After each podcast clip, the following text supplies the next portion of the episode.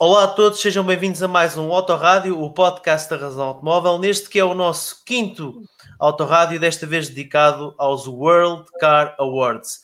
Os vencedores nas diversas categorias, incluindo aquela que é a mais cobiçada, a categoria de carro mundial do ano, foram anunciados há menos de 24 horas e nós temos connosco a nossa equipa habitual neste comentário do Autorádio a fazer o devido comentário sobre aqueles que são os vencedores dos World Car Awards e também aquele que é o grande vencedor da categoria principal Carro Mundial do Ano 2020. Comigo hoje tenho o Guilherme Costa, diretor da Razão Automóvel e único jurado português nos World Car Awards. Olá, Guilherme. Olá, Diogo, e olá a todos os presentes e a quem nos está a ouvir a partir de casa. Como podem ver, temos aqui uma pessoa que participou diretamente na votação de carro mundial do ano e que vai também dar a conhecer um bocadinho dos bastidores daquilo que é, pelo sétimo ano consecutivo, o prémio mais relevante da indústria automóvel a nível mundial. E nós, na Razão Automóvel, estamos muito orgulhosos por estarmos tão bem representados nesse prémio. Temos também o Fernando Gomes, o nosso chefe de redação, uh, também já um habitual aqui nos nossos podcasts. Olá, Fernando. Olá, Diogo. Então. Tudo bem. E temos também o João Delfim Tomé, um membro da nossa redação e também vocês já conhecem aqui do Autorádio. Olá, João, tudo bem? Olá, tudo bem? Estamos todos de quarentena, estamos em teletrabalho há um mês, sensivelmente, uh, juntamente também com os milhares de portugueses que também estão em casa numa altura tão, tão extraordinária como esta que nós estamos a viver, excepcional, devido à pandemia do Covid-19. E hum, falando um bocadinho daquilo que vai passar aqui hoje, para além do comentário que vamos fazer aos vencedores deste prémio tão cobiçado, os World Car Awards, vamos também fazer aquilo que é habitual, uma resenha do que se passou nos últimos dias na Razão Automóvel e daquilo que tu podes ver no nosso website, se é que ainda não vistes. E, enfim, agora que começamos este podcast, vou passar de imediato para o sumário da semana. Mas se tu queres passar para outra parte deste podcast, na descrição do vídeo no YouTube ou também na descrição do podcast no Spotify, tens os tempos que, nos quais ocorrem cada um, uma dessas partes do podcast da Razão Automóvel, este quinto Autorádio. Não é difícil eh, perceber que o tema que tem marcado a atualidade mundial, o coronavírus, é também o principal protagonista no mundo automóvel. E para além de ter obrigado a uma inédita cerimónia dos World Car Awards, que vamos comentar aqui hoje, em live stream, o Covid-19 continua a fazer as marcas pararem a produção e comprovarem das mais diversas formas a sua capacidade de superação. Na mesma semana em que o governo suspendeu o comércio presencial de automóveis, ficamos a conhecer melhor os números que traduzem o impacto do Covid-19 na produção automóvel na Europa. E esse é um, um, artigo, um especial que tu podes ler no nosso website. E Guilherme, queres eh, falar-nos um pouco sobre isso? Quero, uh, posso falar um pouco sobre isso. Infelizmente, o Covid-19 continua em várias vertentes a afetar a indústria automóvel e, de resto, toda a economia. Em Portugal, continua a fazer vítimas e agora foi a vez do governo decidir-se pela suspensão do comércio presencial de automóveis. E eu recordo, mais uma vez, comércio presencial de automóveis, porque diversas marcas, entre as quais, por exemplo, a Volkswagen, já estão a encontrar soluções diferentes para continuar uh, a manter não só o negócio, mas também a nossa vida, o nosso cotidiano, o mais normal possível, através de vendas online e de, e de entregas um, presenciais na casa dos clientes. De resto, boas notícias também para, para, para, o, on, para o online e para, para o comércio, porque começa-se, apesar desta crise, a olhar-se para outras alternativas ao comércio mais tradicional. Mas aquilo que é o nosso desejo é que o Covid-19 passe depressa e que nós possamos retomar aquilo que é a normalidade da nossa vida. Muito bem. Mas hum, nem tudo são más notícias, porque, como dissemos logo no início deste podcast, a indústria automóvel tem encontrado alternativas às suas linhas de produção e, por exemplo, a SEAT colocou a linha de produção do novo Seat Leon a produzir uh, ventiladores que já tem, segundo as últimas uh, informações que nós temos, autorização para início de comercialização e de fabrico com uma cadência considerável. E um, ficamos a saber também que a Tesla desenvolveu um protótipo de um ventilador com peças do Model 3. Uh, João, queres comentar? Se calhar a Tesla foi aqui buscar esta ideia à SEAT e utilizar as peças de um automóvel para, para produzir um ventilador.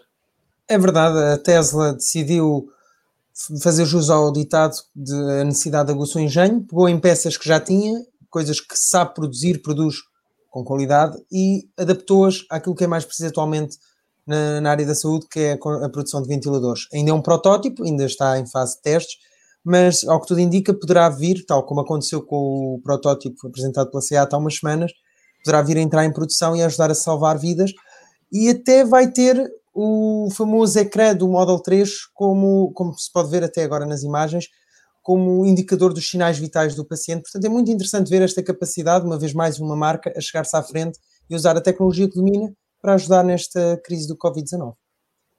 Para quem nos está a ouvir no Spotify, se queres ver mais informações sobre tudo aquilo que tem sido feito pela indústria automóvel uh, no âmbito da produção de ventiladores ou de outro tipo de ferramentas que sejam fundamentais para o combate à pandemia do Covid-19, consulta o nosso website em www.razãoautomóvel.com até para veres algumas destas invenções em funcionamento. E hum, no lado dos testes, nós temos uh, neste momento os nossos testes completamente parados, pelo menos nós quatro não estamos a testar carros. E, mas isso não mas é válido. Estamos a publicar. Mas estamos a publicar, exatamente. Mas estamos a publicar, uma boa, uma boa ressalva. E estamos a publicar sim, tanto que hum, ontem saiu o primeiro contacto uh, ao novo Ford Kuga plug-in hybrid, PHEV.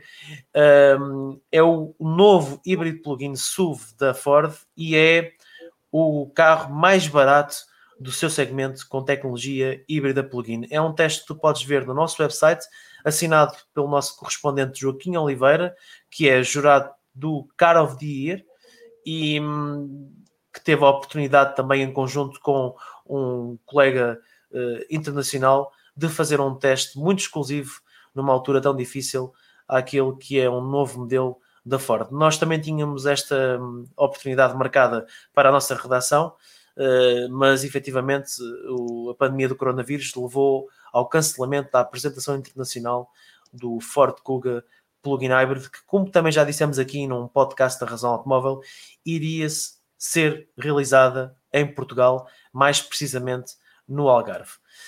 Ao mesmo tempo, que estamos todos a tentar trazer novos conteúdos e novos formatos uh, devido a todas as eh, situações excepcionais que estamos a viver neste momento.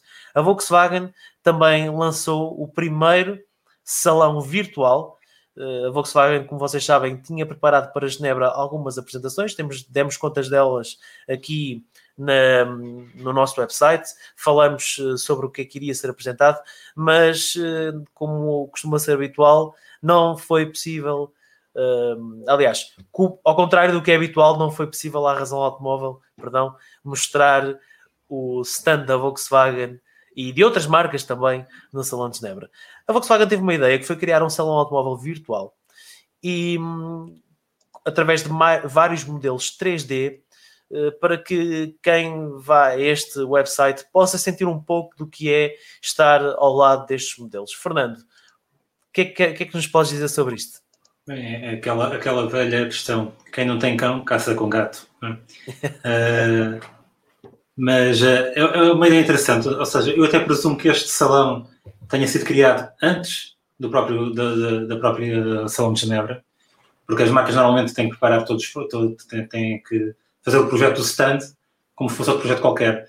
Uh, e isto traz algumas vantagens interessantes uh, em relação ao salão físico, porque nós, além de podermos caminhar entre os modelos aqui de forma virtual, podemos alterar-lhes as cores, podemos alterar as jantes, o que torna a experiência muito mais interativa do que à partida seria possível num, num salão físico. É claro que uh, o ideal seria sempre ver os, estes modelos ao vivo e temos muitas das novidades da Volkswagen em exibição, como os, os novos Golf GTI, GTD, GTE, ou o T-Rock Cabrio, uh, mas infelizmente, de, dadas as circunstâncias, uh, temos, temos esta, esta solução da, da Volkswagen que realmente é uma alternativa muito interessante para, para ficar a par do que a marca anda, anda, anda a, fazer. a desenvolver, anda a fazer, exatamente. Muito bem. E hum, continuando, estamos a chegar ao final do sumário da semana. Esta semana ainda trouxemos-te várias sugestões de várias marcas de automóveis para manteres os pequenos mais entretidos. Se tu tens filhos, este artigo que nós publicamos é especialmente direcionado para ti. E eu vou pedir ao João para nos contar um bocadinho mais de, das potencialidades destes brinquedos. Bem, primeiro é uma forma interativa, didática de manter os mais novos entretidos sem estarem constantemente agarrados a um ecrã. Nós queremos que os pais estejam a ler a razão automóvel, os mais pequenos também o façam, mas também podem ir alimentando o gosto por automóveis com estas propostas como carrinhos para pintar, como todos nós nos lembramos que havia aqueles livros para, para colorir, as marcas também têm agora propostas idênticas, sopas de letras, alguns questionários, a Ford criou uma espécie de questionário para ensinar a, a sua, a sua história. Um Exato, um quiz. E a Mazda até foi mais longe e criou um origami, um, uma espécie de miniatura em papel para, para os mais novos poderem estar entretidos e irem também desenvolvendo o gosto pelo, automóvel e acho que é, é uma boa maneira de os manter entretidos sem estar sempre a ver televisão ou algo do género. Sim. Uh, e para além de, destas sugestões, uh, esta semana publicamos também duas previsões interessantes. A primeira vem-nos de um exercício uh, de design voluntário por parte de um designer que costuma fazer este tipo de trabalhos, que nos dá um vislumbre daquela que poderá ser o aspecto do futuro BMW M2. Guilherme, queres uh, falar-nos um bocadinho sobre isso? Uh, claro que sim, até porque foi um, por acaso foi um artigo que foi escrito por mim. Uh, bem, eu só tenho a dizer que se o futuro BMW M2 geração G87 for como este designer amador nos mostrou, então que venha o carro. Ainda para mais, sabendo que ao contrário dos Série 1, este, dos Série 1 convencionais, este não vai ser um tração dianteira, vai ser um puro tração traseira. Portanto, boas novidades. Mas as boas novidades não se ficam por aqui, porque uh, lá à frente, debaixo do capô, vamos encontrar o mesmo motor que vai servir a próxima geração do BMW M3. Portanto, venha ele. Bem, temos aqui só Temos falta escolher uma... a cor. Falta escolher a cor, exato. Olha, eu fico com verde, ou com azul. Vá, pronto. Não, não ficas. Tu vais ficar com, com, com este. Com o amarelo. Com amarelo. Pode ser? Pode ser, pode ser. Não pode ficas chateado, pois não? Qualquer não, coisa não também vais, vais aos, chateado, nossos, aos, nossos, aos nossos amigos da overlay e, e, alteras, e alteras a cor, a, cor do, a cor do carro, como eles têm feito com o nosso Citroën C1. Oh, bem lembrado, um grande abraço para o Daniel da Overlay uh, e para toda a equipa deles. Uh, outra das previsões que também publicamos esta semana fala-nos do futuro dos motores da combustão, perdão, dos motores de combustão, uh, que de acordo com a Volkswagen, ao que parece, tem um futuro. Fernando, queres falar-nos um pouco sobre isto? Oh, sim, senhor. Um apesar da, da, da, aposta enorme que a, que a Volkswagen está a fazer na eletrificação, a, a, questão é que os motores de combustão estão para durar. E nós, nos últimos tempos, até na razão automóvel, temos falado nisso.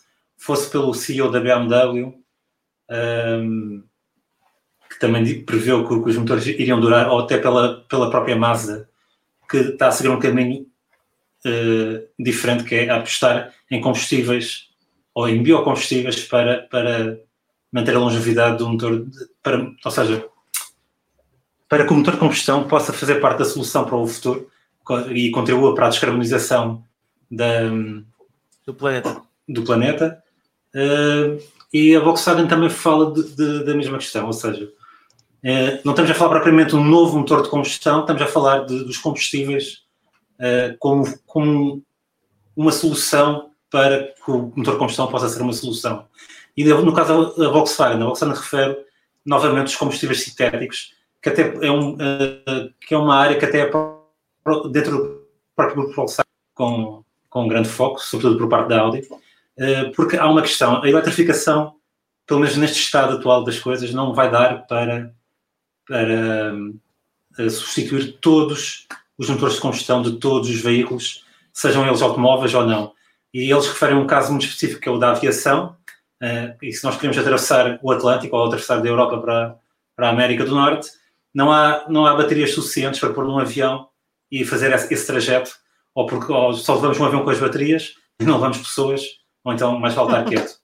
Por isso, uh, e os combustíveis sintéticos podem ser uma solução muito interessante, porque não, não é um combustível fóssil, ou seja, são feitos, como diz o próprio nome, são feitos de forma sintetizada, e, e, e para os fazer precisamos de um ingrediente que é o próprio dióxido de carbono, precisamente o gás de estufa que causa tantos problemas. Por isso acho que o motor de combustão poderá ter realmente uma longa vida, também devido a esta, esta investigação e desenvolvimento de novos combustíveis que poderão substituir os combustíveis fósseis e que contribuem. De certa forma, temos aqui Sim. agora um ciclo. Uh, emite CO2, mas nós vamos captar esse CO2 para voltar uh, Exatamente. ao, ao Ou seja, ciclo. Não contribui para a adição de dióxido de carbono na atmosfera, porque o, o dióxido de carbono que estamos a queimar já o recolhemos da, da própria é atmosfera. Pronto, é, exatamente, é tal economia circular que toda a gente fala. Uh, da neutralidade das emissões. Exatamente. Muito bem. Um, por fim, e para terminar o sumário da semana, esta semana foram dois os modelos, para além do Ford Kuga PHEV, que já referimos aqui no podcast, que foram lançados no mercado nacional. O primeiro foi o Toyota GR Supra, que agora monta um motor de 4 cilindros. O Guilherme teve a oportunidade de fazer um vídeo que tu podes ver no nosso canal YouTube. O link está na descrição deste vídeo no YouTube.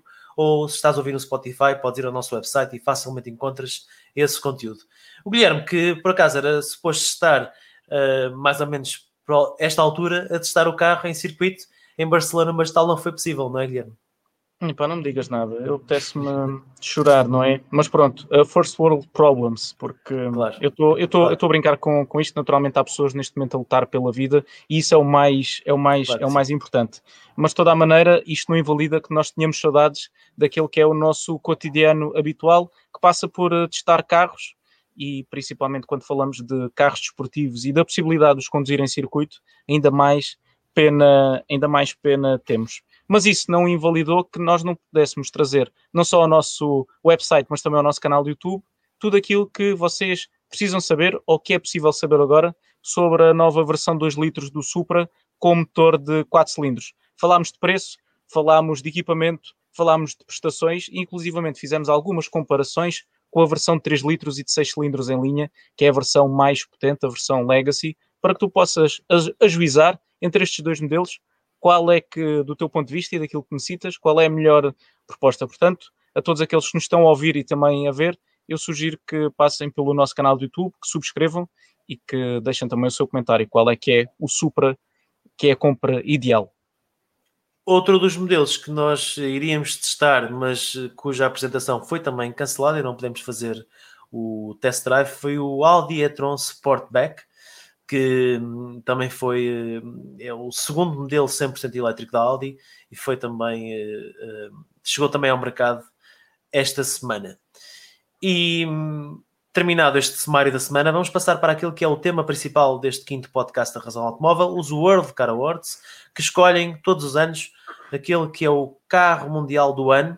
É pelo sétimo ano consecutivo o prémio mais relevante da indústria automóvel, a Razão Automóvel está representada nesse prémio com aquele que é o único português que tem assento no painel de jurados, o Guilherme Costa, que está uh, aqui a participar neste podcast e é o diretor da Razão Automóvel e que todos os anos também vai a Los Angeles testar os candidatos, principalmente aqueles que nós não podemos conduzir, até porque não estão disponíveis no nosso mercado, como é o caso do grande vencedor dos World Car Awards, o Kia Telluride. Um, eu passo aqui a, a bola para os, vocês os três, uh, principalmente, uh, perdoa a expressão, mas passar a bola assim, uh, à distância, para fazermos aquele que é o comentário ao vencedor na categoria de World Car Design of the Year 2020. Existiam três candidatos, o Mazda 3, o Peugeot 208 e o Porsche Taycan, e o vencedor foi o Mazda 3, foi o Mazda 3 que levou para casa o prémio de uh, World Car Design of the Year. Todos nós já conduzimos este carro, podemos falar um pouco sobre ele. Um, se calhar, Guilherme, comece por ti. Em primeiro lugar, se calhar também para te pedir, até antes de comentares aqui a vitória do Mazda 3, de fazeres um, um bocadinho de uma resenha uh, daquilo que se passa nos Car Awards, o que é que são, como é que se processa, uh, quantos jurados são envolvidos, uh, qual é que é a importância, como é que os dados são revelados, quem é que os audita, até porque há uma grande preocupação, como sabemos, por parte da organização dos World Car Awards, naquilo que é a auditoria dos resultados e das votações. podes falar-nos um pouco sobre isso? Bem, eu vou tentar responder a todas as tuas perguntas porque foram várias. Em primeiro lugar, o que são os World Car Awards? São o mais importante prémio da indústria automóvel a nível mundial. Tem assento mais de 80 jornalistas dos quatro cantos do mundo. Uh, em Portugal, eu sou o único representante. Uh, peço desculpa, tinha aqui o telefone uh, a tocar.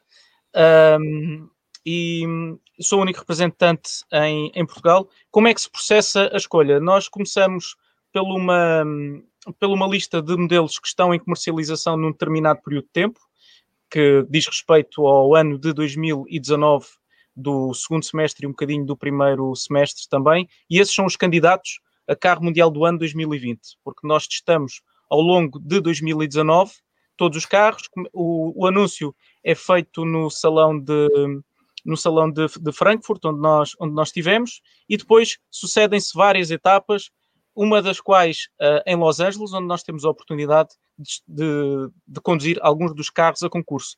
Depois são eleitos 10 finalistas, depois a lista é reduzida a um top 5, finalmente a um top 3, e hum, no Salão de Nova York, que era onde era suposto ser apresentado os, os finalistas, uh, como é habitual, um, este ano não, não aconteceu isso, tiveram de ser revela revelados em, em, em live stream.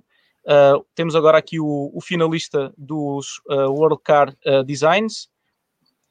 eu estou aqui a tentar ao mesmo tempo editar, editar o, o podcast e torna-se difícil, difícil falar. Peço desculpa, estava a tentar mostrar as imagens, mas se calhar é melhor falar, falar apenas. Infelizmente, este ano não pudemos estar em Nova York como é habitual, para anunciar os grandes vencedores, mas fizemos-lo através de live stream. Correu bastante bem. Uh, tivemos muitos portugueses a ver em direto este, este live stream e posso agora falar do, do vencedor uh, na categoria World Car Design of the, of the Year. Acho que foi muito bem entregue ao, Mazda, ao, Mazda, ao Mazda 3. Recordo que os seus concorrentes eram o Peugeot 208, que também era um sério candidato, e o Porsche Taycan. Este painel, ao contrário dos restantes, não é composto pelos, pelos jornalistas das principais publicações a nível mundial, é, um, é, é eleito através de um painel de especialistas em design. Entre eles, Ian Callum, que é um histórico designer da, da, da Jaguar Land Rover, e também um senhor de seu nome um, agora, agora peço a vossa, a vossa ajuda. o pai do McLaren F1, o senhor uh, Gordon Murray. Murray Gordon, o senhor Gordon Murray. Não sei bem quem será esse senhor. e pronto, uh, são, são autênticas, são personalidades incontornáveis da, da, indústria automóvel e do design automóvel e escolheram o Mazda 3, entre outros, entre outros jurados, como o carro com melhor design de 2020 que é que vocês me dizem quanto a esta escolha? Fernando. Fernando. Uh, aqui o Fernando concorda muito bem com, com a decisão, uh, sem mérito para os outros dois candidatos.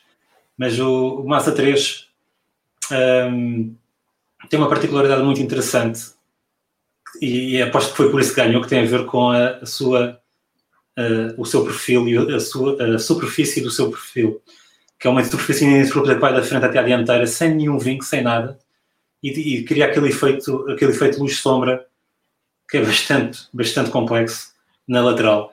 Eu estive na Mazda, no estúdio de design da Mazda em Frankfurt, há cerca de 3 anos, se, não, se a memória não falha. Uh, e eles tiveram, e eles tiveram a dar muita informação sobre, sobre a sua linguagem Code, que é o nome da linguagem de design da, da Mazda, e, e, eles disseram que demoraram cerca de dois anos para conseguir industrializar uh, este tipo de modulação da, da, carroceria, ou seja, esta modulação de superfície, que é muito complexo conseguir uh, a, a, nível industrial e, na por cima, produzir um modelo de uh, um modelo de tão elevada produção, conseguir aquele tipo de modulação na carroceria. e, e boas memórias. e eu, eu, por acaso, agora que estamos aqui a ver, é, é, foi, foi imagens dessa nossa visita, e estamos a ver é, as pessoas a, a, trabalhar sobre uma, uma escultura de argila. E isto é importante porque também tem a ver com, com o processo da masa para conseguir aquela estética. Porque, assim, regra geral, num, num, num, uh, durante o processo de design, o designer começa pelos sketches, uh, tudo em 2D, uh, coisas muito rápidas, só para, só para pôr ideias no papel, e, e, depois vai refinando a ideia e depois é que passa à parte da modulação ou o objeto 3D, ou uma maquete 3D. Eles na masa inverteram o processo e começaram precisamente pelos moduladores, que criam esculturas abstratas, que, mas assim representam movimento. Uh, ou seja, os designers, quando começam a fazer os sketches, já têm um modelo 3D onde, por onde começar. Epá, isso foi. Desculpa lá, distraí-me agora. Mas pronto. Uh, uh, pelo, que, pelo que eles conseguem ter uma, uma melhor noção de, de, questões como movimento, como o jogo de luz e sombra, quando estão a, a, a fazer os esboços uh, para futuros modelos da masa. E, e, o resultado final é realmente, pelo menos do, do ponto de vista visual, é muito marcante e o Mazda 3 acho que merece, e aliás, todos os últimos Mazda acho que merecem todo, todos os prémios que têm andado a ganhar, porque uh, é uma estética distinta, muito diferente do, do que é o, o, o, normal hoje em dia, que é tudo muito mais focado em, em arestas e, e vincos, uh, e também dá origem a uma linguagem que não é tão agressiva do ponto de vista visual, também é uma, uma característica que marca muito hoje o design automóvel, uh, e, um, ou seja, não é tão agressiva, mas também não, não deixa de ser dinâmica e até elegante. Por isso, parabéns à Masa, acho que o prémio é totalmente merecido. Isto sem mérito para os outros candidatos, obviamente. Muito bem, Fernando, obrigado pela tua, pela tua, pela tua opinião, até porque, como vocês podem ver, os que estão a ouvir, uh, também podem, podem ter ouvido. Uh, nós, aqui neste podcast, temos não só alguém que ajuda de forma bastante ativa na condução dos trabalhos dos World Car Awards como representante nacional, mas também o nosso chefe de redação, o Fernando, há três anos, através da Razão Automóvel, teve a oportunidade de estar uh, ao vivo e a cores junto daqueles que desenharam o Mazda 3. Portanto, conhecimento não falta. João. Oh, oh, Fernando, diz-nos só uma coisa. Tu influenciaste em alguma coisa quando lá estiveste o design do Mazda 3 ou não queres puxar no louro para ti? Não, nessa altura, nessa altura, se vocês bem recordam, já existia aquele concept do Mazakai, Kai. com KAI, Kai, que, que basicamente antecipava o Mazda 3, que é uma versão, digamos, é a versão, caso não houvesse entraves de engenharia ou, ou de regulamentos, esse seria o Mazda 3. Uh, por isso, lamento, mas não, não influenciei mesmo nada. Bem, João, queres deixar algum comentário aqui sobre o Mazda 3? É, depois de uma explicação tão profissional do Fernando, é um bocadinho difícil, mas é, aquilo que posso dizer é, é, que, por acaso já tinha tido essa conversa várias vezes, penso com todos, com todos vocês e com o Fernando também, pronto, é a mesma praia dele o design. Uh, acho que o Mazda 3 é um exemplo de um carro que consegue conjugar um visual agressivo, QB, com com uma modulação de painéis excepcional. É mesmo um carro interessante em termos estéticos, não que os outros concorrentes não o fossem, porque por acaso aprecio a estética do, dos três candidatos, mas acho que foi uma, uma escolha acertada. E, e, aliás, tendo em conta o número de prémios que o design da Mazda tem conseguido conquistar nos últimos anos, estranho seria se não conseguisse conquistar mais um. Bem, avançando até porque uh, já todos nós demos aqui os nossos 500. Eu só quero acrescentar o seguinte, uh, para além da parte que já fiz de introdução, tanto do Guilherme como do Fernando aqui no Mazda 3 têm uh, cada um à sua medida bastante a dizer. Todos nós já testamos aqui o, o Mazda 3, o, o Porsche 208 e também uh, eu e o Guilherme já conduzimos o, o, o Taycan, se bem que no design não tenha muita influência, porque nós, uh, enfim, ver o carro ao vivo efetivamente também, pelo menos o Taycan, sou eu e o Guilherme é que o vimos aqui dos quatro. E o que eu vos posso dizer é que acho que o prémio também é muito bem atribuído ao Mazda 3, não só pela parte técnica, mas também pela parte do design ter sido bastante consistente desta linguagem da Mazda e que tem, e também um bocadinho em contraciclo contra algumas marcas que têm apostado muito num excesso de elementos, numa dramatização muito grande dos carros e hum, a Mazda aqui a apelar um, um aspecto se calhar um bocadinho mais intemporal e que vai poder uh, fazer com que estes carros envelheçam bem, pelo menos é a expectativa de muitos, aqueles que comentam e falam sobre, sobre o design. Mas uh, partindo para algo que é menos subjetivo, uh, e menos analítico por especialistas, que é o caso do World Car Design of the Year. Vamos avançar para o World Performance Car of the Year 2020. Três sérios candidatos, muito sérios candidatos. Curiosamente, três finalistas, uh, na verdade, da mesma marca, a Porsche, uh, levar para casa uh, todo o destaque de Performance Car 2020, entre os diversos carros a concurso que foram testados. Os três carros que mais se destacaram foram o Porsche 718 Spider e Cayman GT4, o novo Porsche 911 uh, e o Porsche Taycan, sendo que o painel de jurados de, dos World Car Awards deu o prémio ao Porsche Taycan e Guilherme, o que é que, que, é que tens a dizer sobre isto?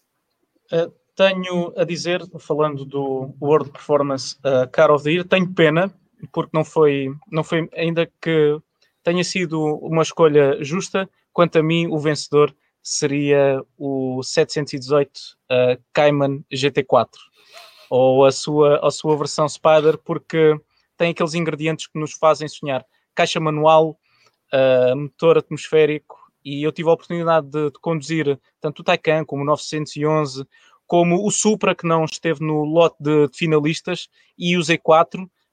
Um, e, embora o prémio tenha sido bem, bem atribuído, confesso que o meu coração puxava, enquanto jurado dos World Car Awards, a torcia pelo, pelo 718 Cayman GT4. Fernando, queres comentar? a minha opinião é, sim, a minha opinião é, é muito similar à do Guilherme. Uh, compreendo a razão do Porsche Taycan ter ganho, até, até porque é um novo tipo de performance, entre aspas, não é? Que é um carro totalmente elétrico, mas realmente o coração diz Porsche Cayman GT4 ou 718 Spider, que tem aqueles ingredientes todos que todos nós apreciamos num carro, caixa manual, motor atmosférico, motor atrás das costas e, e, e, tração traseira. Não tenho muito mais a, a, a acrescentar. Enquanto nós falamos, eu estou a passar algumas imagens que recolhi nos LA Test Drives, aqui com o 911, uh, que também era, também era candidato. Um, e, e vocês, inclusivamente, podem ver um comparativo entre o 911 e o Taycan no nosso canal de YouTube, porque eu tive a oportunidade de conduzir um e logo a seguir conduzir outro carro e conseguir ver quais são as diferenças entre aquele que é o Icon da, da, da, Porsche, o 911, é um carro incontornável na história da marca, e o Taycan, que é olhado por muitos como o futuro da marca e o primeiro passo na eletrificação uh, da, da, Porsche, uma marca com ADN tão desportivo. E de resto, temos, quero só ressalvar uh, outro, outro aspecto para aqueles que nos estão a ouvir através, de, através do Apple Podcasts ou do Spotify, que e principalmente aqueles que também nos, nos estão a ver através do YouTube, da quantidade de artigos e de assuntos que todos os dias nós trazemos até vocês através do nosso website. E quanto a mim, é um site de visita obrigatória diariamente pela quantidade de conteúdos que a nossa equipa produz e, naturalmente, também pela sua qualidade. Muito bem. Obrigado, Guilherme, pela tua sugestão. Espero que os nossos ouvintes ou aqueles que nos estão a ver no YouTube acedam ao pedido. Um, João, queres comentar aqui o pós-Taycan? Acaba por ser, a minha opinião acaba por ser a mesma, pronto, todo o painel. É, eu compreendo as razões por trás da eleição, agora, no, se formos a analisar de uma forma mais apaixonada, menos racional, o, os dois candidatos com motor de combustão acabavam por ser os meus favoritos à vitória. Se bem que a minha escolha talvez recaísse mesmo no 911, porque eu acho extraordinária a forma como a Porsche consegue fazer daquele carro um faz tudo, e um faz tudo bem. É confortável, é, é veloz, é dinamicamente competente, e eu continuava, eu aliás, a Porsche, eu tenho uma preferência especial pelo 911 e, seria a minha escolha, mas seja como for, a Porsche está de parabéns, tem três carros a concorrer pelo mesmo troféu, é, é notável. Muito bem, obrigado João. Uh, vamos passar então para comentar aquele que foi eleito uh, World Urban Car 2020 e um, entre os vários modelos a concurso tínhamos o Kia Soul, o Kia E-Soul ou o Kia Soul EV nos mercados uh, onde o nome não é igual ao nome português, porque o nome em Portugal é diferente. Um, uh, tínhamos um Mini Cooper SE, o Mini Cooper 100% elétrico, que curiosamente uh, houve uma apresentação internacional que decorreu em Portugal com este modelo, e tínhamos também o Volkswagen T-Cross, talvez a proposta mais tradicional destes três. Quem leva para casa o prémio de World Urban Car 2020 é o Kia, o Kia E-Soul, uh, um modelo 100% elétrico, uh, vocacionado para uma utilização uh, urbana, mas também com, com bastantes credenciais em uma utilização mais familiar uh, e numas viagens mais longas, até porque ao nível da autonomia temos números que são bastante interessantes. E, hum, e sobre isso, nada melhor, mais uma vez, do que um, o Guilherme Costa para comentar isto, porque um, para além de ser jurado dos World Car Awards, foi um dos poucos portugueses que logo no início do ano teve a oportunidade de estar em Portugal o Kia, o Kia Soul. Guilherme, o que é que queres falar? O que é que queres dizer sobre isto?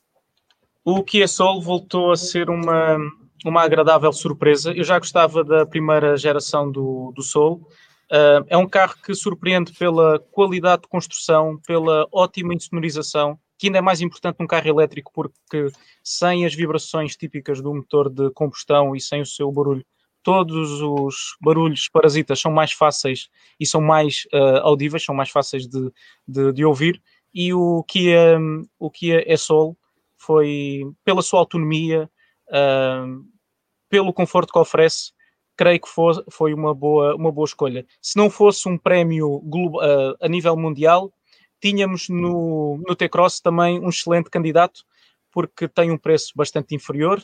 É uma proposta que vamos ver muito mais nas, nas estradas, mas não nos podemos desligar do facto de este ser um, um prémio que tem em consideração todas as especificidades do mercado mundial. E, portanto, eu creio que o ESOL foi, foi um, é um prémio merecido enquanto Urban Car of the Year. Fernando, queres comentar?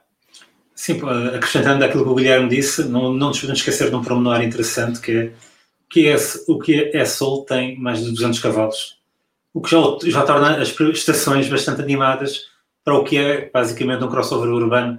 Aliás, de momento acho que não existe nenhum, nenhum concorrente, mesmo a, a combustão, com tanta, com tanta potência disponível.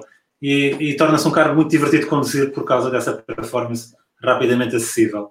Já, já por isso também já merecia o meu voto. Uh, o T-Cross também tem, tem, uma vantagem relativamente ao, ao, ao que como carro familiar uh, parece-me uma, uma, uma, ou seja, com um carro com alguns objetivos familiares, parece-me uma muito melhor proposta porque oferece espaço e uma versatilidade muito, muito interessante. Em relação, em relação ao Mini, uh, acho que é a primeira tentativa de se fazer um hot hatch elétrico. Uh, eu estou curioso para, para o conduzir, uh, por isso fico-me só para já num plano teórico, mas co compreendo que o Kia Soul tenha ganho, tenha ganho este, este prémio, porque realmente eu acho que ainda consegue ser mais rápido que o Mini e tudo com um formato muito mais prático e versátil para o dia a dia. Por isso, tem também o meu voto, sem dúvida. É, é interessante. Vou-te levar, vou levar comigo a Los Angeles. Bora, começa. Bora lá. Uh, João, o que é que tens a dizer aqui sobre o que é Soul? eu penso que a escolha, se formos a ver, acaba por ser curioso que parece uma mistura dos dois conceitos dos dois carros que não ganharam o prémio. Porque o S-Soul apresenta-se como um crossover, tal como o T-Cross, e a elétrico, tal como o Mini Cooper SE. Parece que o prémio acaba por ser atribuído a um carro que tenta juntar o melhor destes dois conceitos. Os dois conceitos estão muito em voga nos, nos citadinos e nos carros com uma utilização mais urbana. E penso que é, é como já foi dito, mais de 200 cavalos, uma autonomia utilizável real, não, não é um carro que temos que andar sempre a ligar à corrente. Um 400 e... É, 52 km. É, é um valor já mais... Um é ótimo um valor. valor. muito bom. É um valor muito bom. Muito bom. Eu andei uma semana com o carro. Eu andei uma semana com o carro e não tive hum, aquela ânsia típica de quem anda ou de quem andava há uns anos com, com os elétricos, está sempre a olhar para a barrinha da, da carga da bateria. Andei despreocupado, inclusivamente no, em autoestrada, fiz alguma autoestrada e, e de facto os elétricos já estão num patamar de autonomia muito interessante. Agora é esperar que o preço comece a corresponder também a esse patamar. Se vocês quiserem, podem visitar o site da Razão Automóvel, procurar, procurar por ESOL, mas posso já dizer-vos o, o, preço: 52 mil euros a uh, unidade ensaiada. Depois pode haver aqui uma campanha ou outra, mas de toda a forma, estamos a falar de um carro cujo preço é, é relativamente elevado. Sem dúvida. Acho que é um problema dos elétricos no geral, não só do Kia E-Soul, mas é o preço da tecnologia, basicamente. Claro. E o preço das baterias, principalmente neste momento, as baterias Exato. são o ativo mais valioso de um automóvel uh, eh, 100% elétrico. Vale mais do que qualquer outro componente do carro. Acho que dava para comprar outros carros só com o, pack, com o preço de um pack de baterias, por isso. Exato. Portanto, é algo que no futuro poderá vir a, poderá vir a mudar. E daí, mais uma vez, uh, a preocupação de, e fazendo menção àquilo que foi falado num dos últimos podcasts, a preocupação de Carlos Tavares a tentar que a PSA consiga produzir as suas próprias baterias e não fique exposta a fornecedores, neste caso que são asiáticos, e que, enfim, depender de um fornecedor, eh, e isto é válido para a PSA como é válido para muitas outras marcas, eh, depender de um fornecedor para aquela que é a peça mais valiosa de um carro é algo bastante arriscado, principalmente nos dias que correm. Eh, portanto, sim, Uh, vamos ver o que é que o futuro nos reserva para os 100% elétricos, mas isso dava um excelente podcast. Uh, Mais um. Todos concordam. Mais um. Acho que todos concordam. Avançando, até porque o nosso podcast já vai, já vai aqui num. Já está a entrar na, aqui na reta final, mas ainda faltam dois, dois grandes carros, sendo que um deles é o grande vencedor de, do, do, dos prémios, que é o que leva para casa o prémio mais cobiçado temos o prémio do World Luxury Car 2020 e curiosamente o Porsche Taycan ganhou também, portanto o Taycan leva dois prémios para casa. Uh, na verdade, leva o prémio do World Performance Car e World Luxury Car.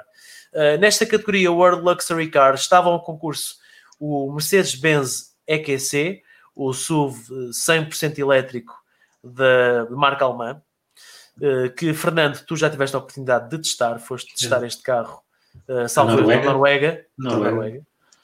E um, o Porsche 911 também era candidato a World Luxury Car e o Porsche Taycan. Portanto, a Porsche, mais uma vez, um, a, conseguir ter uma boa probabilidade de ganhar, tendo em conta que em 3, 2 eram Porsche e, na verdade, acaba por levar o prémio da World Luxury Car com o Porsche Taycan. Guilherme, face aos finalistas desta categoria, o que é que tu achas deste prémio? Desta atribuição ao Porsche Taycan? Acho que é uma acho que é uma, uma vitória justa por parte do Taycan, que é vencedor vezes dois, não é inédito. Já vimos, por exemplo, o ano passado o Jaguar I-Pace a ganhar em três categorias, em três categorias distintas. É algo que por vezes uh, acontece, mas falando em concreto do, do Taycan, além de ser um ótimo desportivo, é também um familiar uh, bastante competente, oferecendo um bom nível de, de, conforto, uma qualidade de construção tipicamente uh, alemã ou tipicamente ao nível daqueles que são os pergaminhos da, da Porsche. Relativamente ao, ao EQC, não é um carro desenvolvido sob uma plataforma uh, pensada de, de, raiz para ser 100% elétrica, é uma adaptação e talvez isso tenha também pesado na, na, decisão dos, dos jurados. Relativamente ao 911, A verdade é que quando falamos de carro de, de luxo, apesar de estar lá toda a qualidade de construção e também o conforto, quando chegamos à parte daquilo que é o, o espaço habitável, bem, o Taycan leva a melhor. E portanto, parece-me que foi uma boa escolha.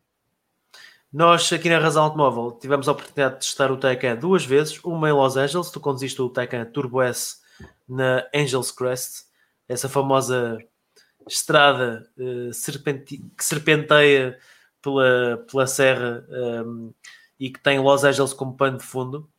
Uh, e eu fui até à Finlândia testar o Porsche Taycan 4S. É um vídeo que está disponível no nosso canal de YouTube e foi o nosso especial de Natal.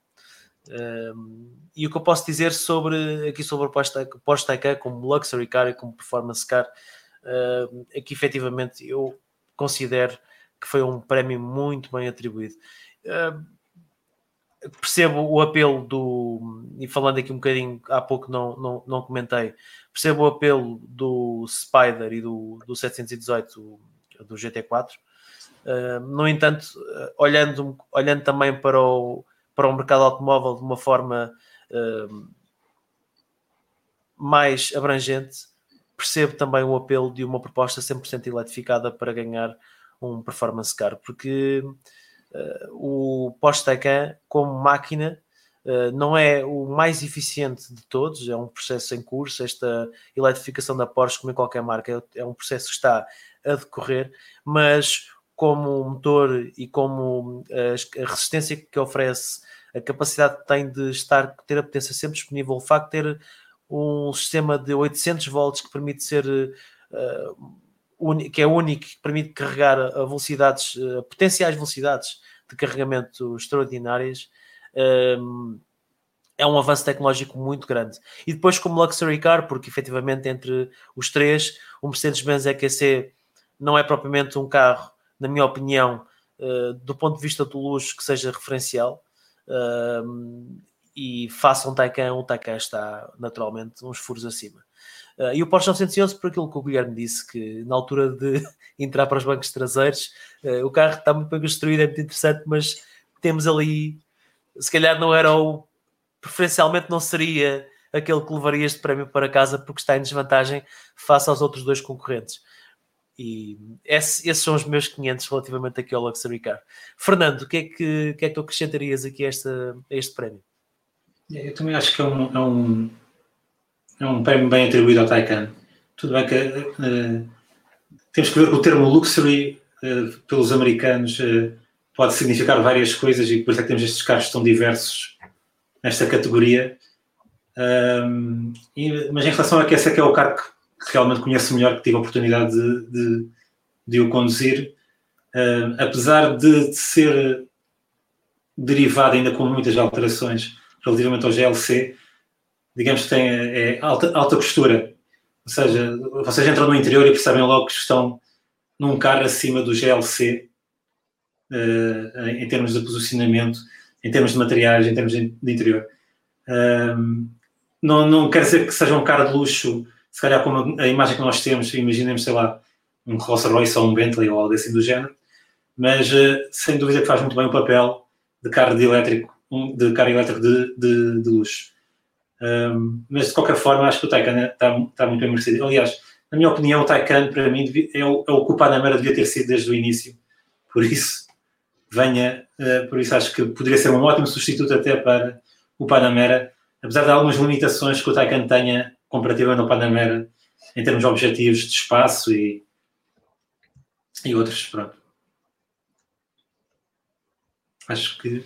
Bem, ficamos, ficamos momentaneamente sem, sem o Diogo mas vamos continuar a mostrar quais é que são os carros uh, mundiais uh, do ano e vamos passar para aquele que é o vencedor, o prémio mais desejado de todos, carro mundial do ano 2020. Tínhamos três modelos no top 3, entre eles o Mazda 3, o Mazda CX-30 e finalmente o Kia Telluride. Já temos novamente o nosso moderador de hoje connosco, o, o Diogo. Portanto, Diogo, passo novamente a palavra. Agora que já vos mostramos quais são os finalistas e os vencedores das categorias de World Car Design of the Year, Performance uh, Urban e Luxury of the Year, ou seja, os carros que ganharam estas uh, categorias muito cobiçadas, o Grande Prémio, o carro mundial do ano, World Car of the Year 2020, uh, tinha três finalistas: o Mazda 3, o Mazda CX-30 e o Kia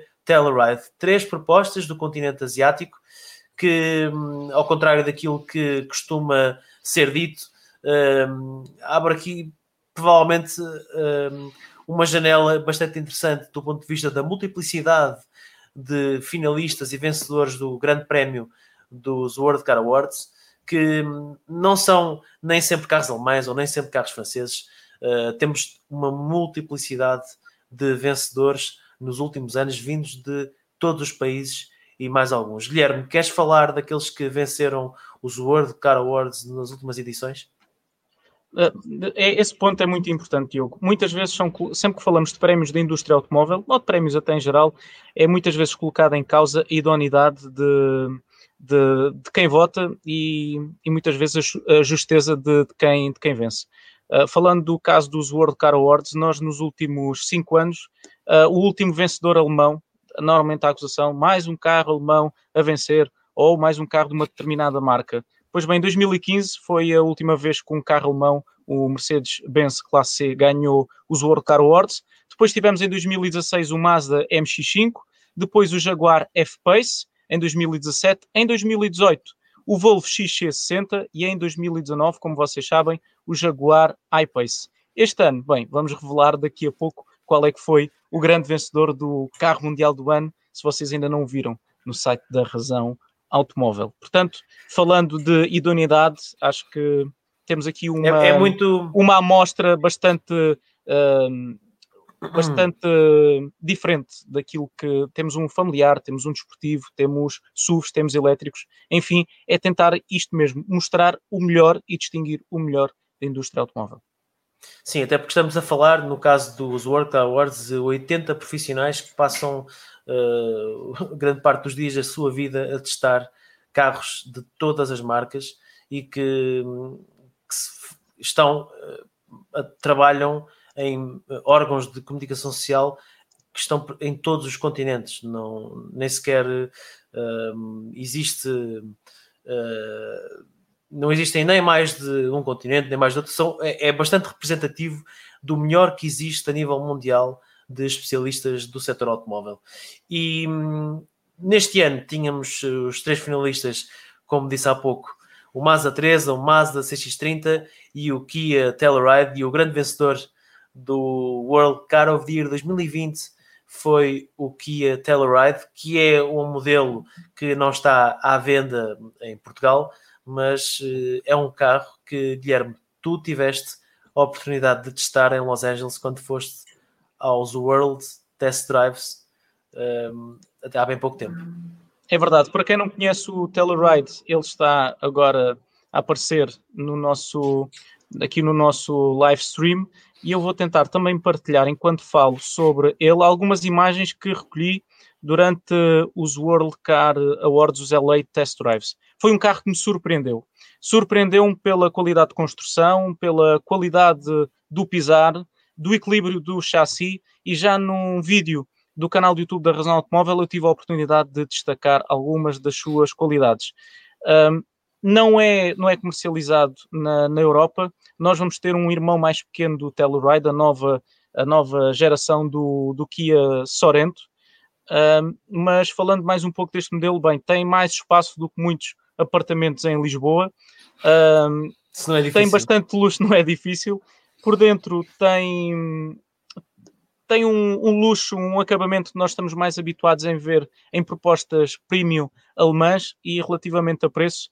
Na, nos Estados Unidos, este carro custa menos de 40 mil euros. Oferece espaço, oferece luxo, oferece bastante conforto e eu acho que é um prémio muito bem entregue. Aliás, qualquer um dos finalistas seria um excelente, um excelente vencedor.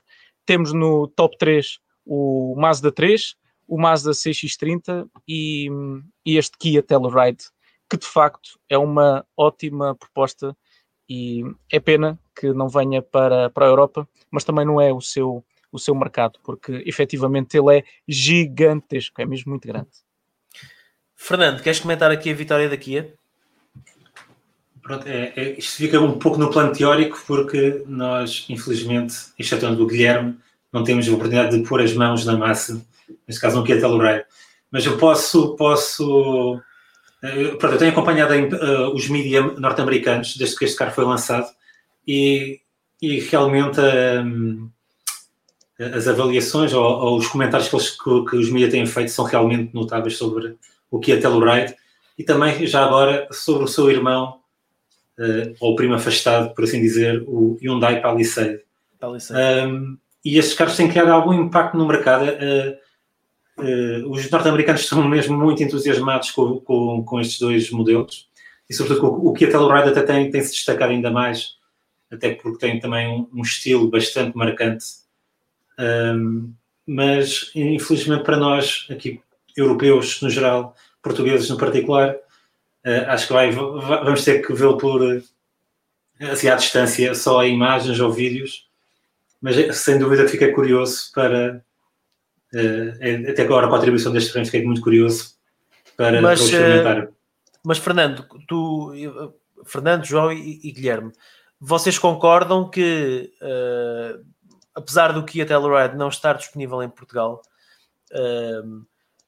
há aqui duas coisas que eu gostava de, de, destacar. A primeira é o facto de o Guilherme, enquanto jurado dos World Car Wars, já ter testado o carro, ter tido a oportunidade de estar em contato não só com o Telluride, mas também com o Palisade Aliás, nesse dia uh, falaste comigo ao telefone, eu lembro que estavas ao volante do Palisade, salvo erro, e estavas e, e eu lembro perfeitamente que estavas uh, bastante agradado com o facto de poderes ver os retrovisores representados no quadrante 100% digital do, do carro.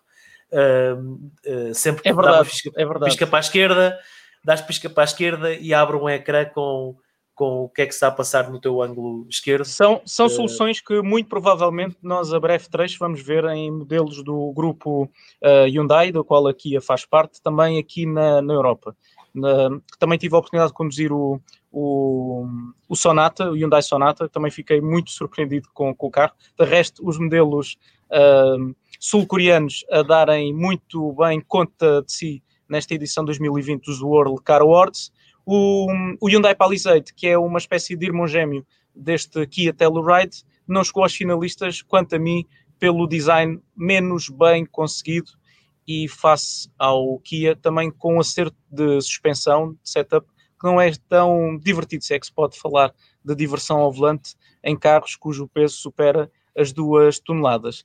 Mas falando aqui um bocadinho mais do Telluride, motor uh, V6, 3.8 litros atmosférico, quase 300 cavalos de potência, 291 cavalos, um, caixa verdadeiramente automática, conversor de binário, muito interessante de conduzir, principalmente nas largas, grandes e massivas autoestradas norte-americanas. Aqui em Lisboa, e, talvez não tanto. isto, antes de, antes de dar a palavra ao João, quero, queria também dizer que é exatamente aí que eu queria chegar, um, porque estes modelos um, que nós temos a oportunidade de contactar e que não vêm para Portugal uh, ou que não vêm para a Europa, uh, têm tecnologias que, na, como é natural na indústria automóvel, acabam por descer nas gamas e entrar em modelos que são de gamas mais baixas, como é o caso, por exemplo, de um Sorento ou até de um, de um, Hyundai Santa Fé, falando aqui do grupo Hyundai, da qual a Kia faz parte, como tu fizeste e muito bem menção. Um, o que significa que eh, este contacto também nos permite ter um vislumbre daquilo que poderá ser o futuro destes modelos no nosso mercado, nomeadamente ao nível de sistemas de infotainment, de tecnologias que ainda não existem, mas que poderão vir a existir em modelos disponíveis no mercado europeu e, consequentemente, no mercado nacional.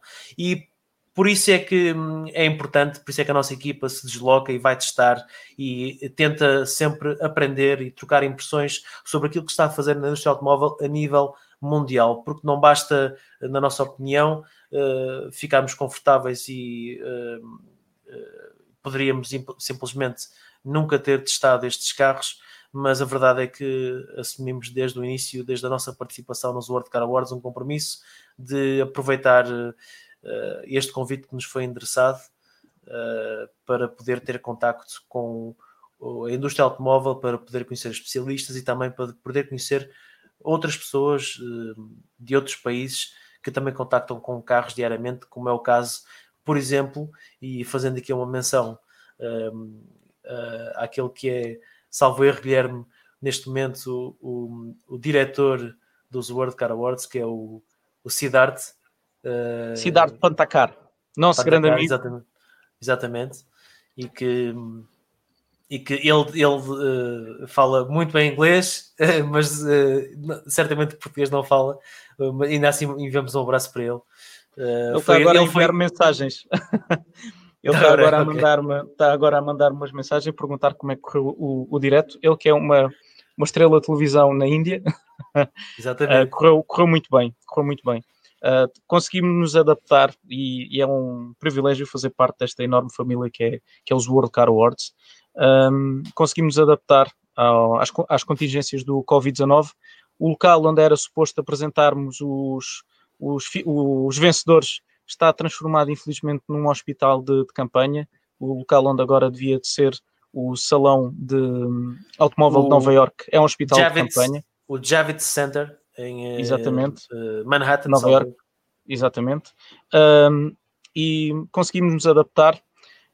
Não estamos a celebrar como, como era suposto, ou num, numa situação normal, o, o, vencedor, porque neste momento há pessoas a lutar pela vida, e inclusivamente esta eh, fica bem a indústria automóvel também está a ajudar neste, neste combate, que é tão sério claro e tão difícil. João, uh, e tu, João, diz tua justiça, Kia Telluride. Bem, como o Fernando disse, eu não tive a, a oportunidade de conduzir o, o, carro, mas julgando pelas palavras do Guilherme e dos vários jurados, porque convenhamos, não ganhou só, uh, teve que juntar a maioria dos votos dos perto de 80 jurados, salvo erro, e estamos a falar de pessoas que fazem têm muita experiência na área e se acham que é realmente o melhor carro do ano, acredito que seja realmente uma proposta bastante interessante. Tendo em conta as propostas que podemos experimentar em Portugal da Kia, aquilo que podemos ver é que tem havido uma evolução brutal e eu acho muita piada o facto da Kia surgiu em Portugal mais ou menos para a mesma altura em que eu nasci, talvez uns 20 e picos anos, e é extraordinário ver que a Kia evoluiu muito mais do que eu em 25 anos. Uh, e, e, são, são interessantíssimas. E, e, se já apresenta um nível de qualidade bastante interessante nos modelos que nós temos cá, tendo em conta que o Kia Telluride será um topo de gama, deve ser um carro realmente bastante interessante. Quanto aos dois derrotados, entre aspas, acabam por ser propostas que se tivessem ganho também não me surpreenderiam. Esses dois tive já a oportunidade de experimentar, o Mazda 3 e o Mazda, o Mazda CX-30, e são duas propostas que acho bastante interessantes e como foi mencionado há pouco, acho muito importante e, e bastante positivo os finalistas deste ano não são, como muitas vezes as pessoas dizem, ah, é tudo alemão. Não. Deste, esta vez vieram todos até ali da zona do Japão, da Coreia, dali daquela península, daquela zona ali muito interessante. Só faltava um carro chinês para fazer ali aquele, aquele conjunto. E, quem sabe, quem sabe. Neste momento, uh, da China, nem bom vento, nem bom casamento. Ou é de Espanha. e nenhum deles me teria mesmo surpreendido. Acho que a escolha muito provavelmente foi, foi acertada, mas era, era uma, uma escolha bastante complicada porque são três carros, por aquilo que tenho lido e por aquilo que já pude experimentar, que devem ter feito bastante bastante difícil escolher, mas acho que foi, foi é, é justo uh, a vitória do, do Ki. Vocês assistiram, vocês assistiram uh, presencialmente à, à minha dificuldade nas várias fases de, de, votação, em, porque este ano foi, foi mesmo bastante difícil escolher de uma lista com mais 30 modelos, aqueles que eram o top 3 e, e por seu turno também os vencedores em cada categoria. Relativamente aos nossos um, subscritores no canal de, de, YouTube, podem passar por lá e verem um, um vídeo que, que, nós fizemos, um, um resumo dos LA Test Drives, onde nós conduzimos vários carros. Aqui estou eu a caminho de, de, de Los Angeles, deixem-me dormir com facilidade no, no avião, mas ao longo deste, mais este vídeo do canal YouTube da Razão Automóvel, vocês podem ter um, ver como é que correu os testes, uma, uma resenha sobre os vários modelos que, que testei por lá. Aqui o Kia Telluride, que eu fiz questão de, de mencionar porque fiquei muito surpreendido na, já naquela altura. E também, como referi há pouco o, o Diogo, o Hyundai Sonata, que tem no seu interior algumas novidades tecnológicas que muito brevemente veremos também em modelos deste lado do Atlântico. É um vídeo que, de resto, eu aconselho-vos a verem no nosso canal de, de YouTube. Muito obrigado, Guilherme, pela tua sugestão.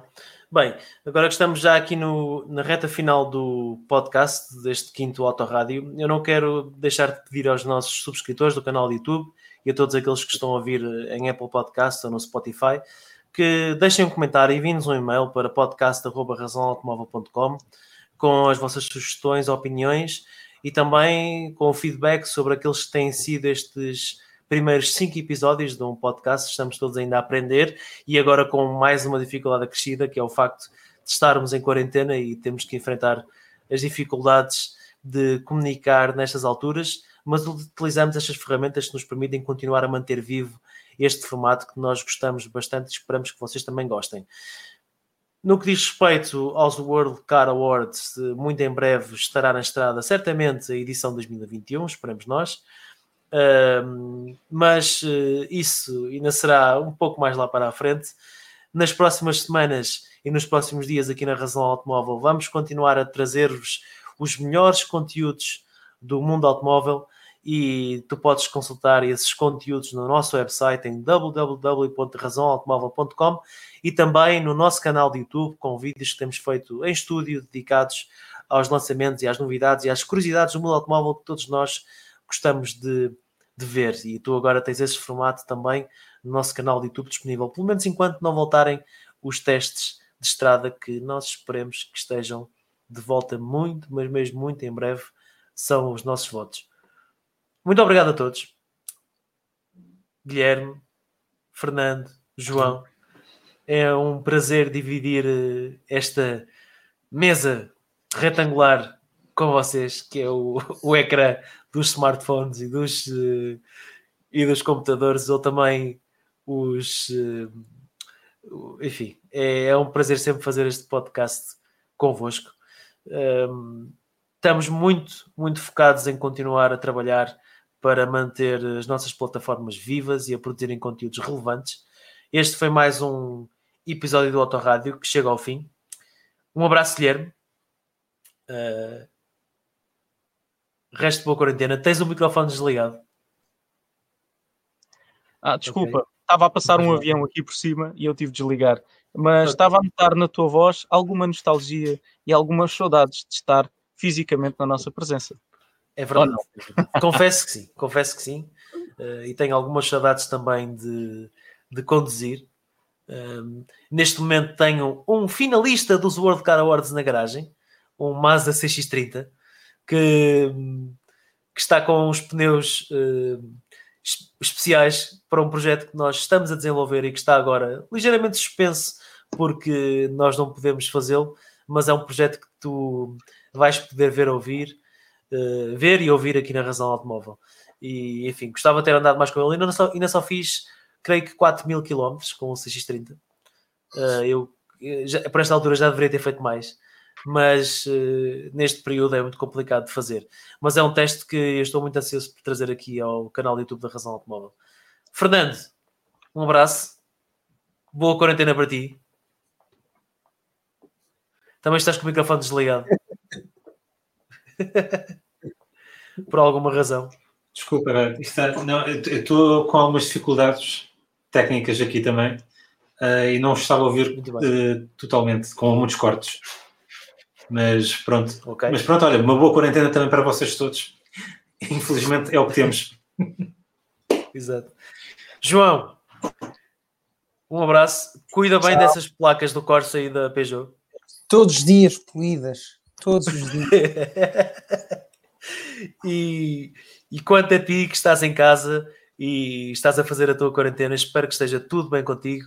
Muito obrigado por teres visto e ouvido mais um Autorádio Podcast da Razão Automóvel disponível no YouTube, no Spotify e também em Apple Podcasts. Já sabes, segue o nosso canal de YouTube, ativa o sininho das notificações e visita-nos todos os dias em razãoautomóvel.com, onde podes encontrar, muito provavelmente, aquele que será o teu próximo carro.